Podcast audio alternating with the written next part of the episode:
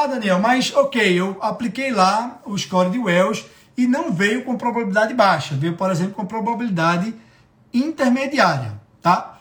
Ah, então, se você tem um paciente com probabilidade intermediária, o passo seguinte aí é você dosar o dedímero, tá? Dosar o dedímero. Então, probabilidade pré-teste intermediária, próximo passo é você dosar o dedímero, tá? Dedímero, pessoal, é o, um, produto de degradação da fibrina, né? Então, se um paciente tem TEP, formou ali um coágulo, imediatamente ao se formar um coágulo, começa-se a existir a degradação daquele coágulo, a fibrinólise, e essa fibrinólise vai gerar alguns produtos. Dentre esses produtos, um deles é o dedímero, tá? E esse dedímero ele pode ser medido né, no sangue. Então, essa é esse é um teste laboratorial muito interessante na avaliação diagnóstica de TEP. Por quê? Porque ele é um teste altamente sensível, altamente sensível, porém pouco específico, tá? Então, se você tem ali um paciente com probabilidade pré-teste intermediária, você pode aplicar, você pode dosar ali na emergência o dedímero. Se o dedímero ele vem baixo, ele vem normal, tá? Vem normal e eu vou explicar para vocês os pontos de corte já já de dedímero, mas se vem um dedímero normal, tá?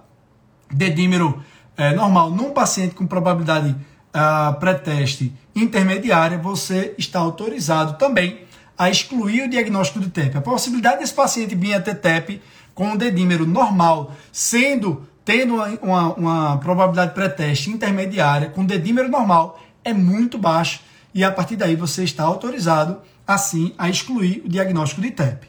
Se é um paciente com probabilidade pré-teste baixa e que pontuou no PERC, pontuou no PERC, esse é um paciente que também, assim como os pacientes com probabilidade pré-teste intermediária, também é um paciente que você vai dosar dedímero. Então, probabilidade pré-teste baixa, fiz o PERC, o PERC ele pontuou alguma coisa lá no, no, no critério de PERC, dose dedímero nesse paciente também.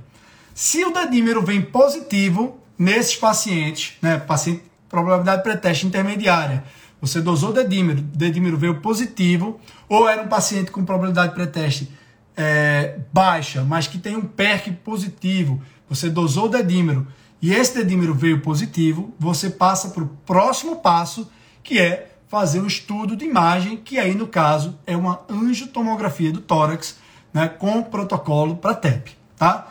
Então, probabilidade pré-teste baixa, faço o score PERC. Score PERC zerado, posso excluir o diagnóstico de TEP.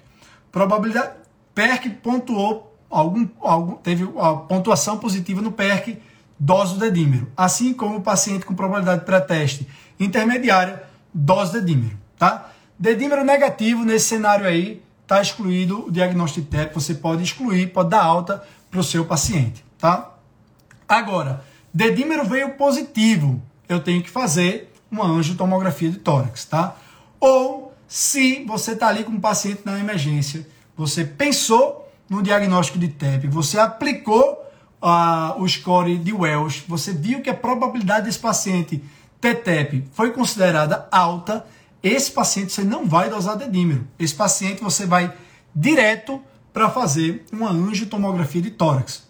Ok, pessoal? Então, probabilidade é, pré-teste alta é igual a fazer logo angiotomografia de tórax, tá?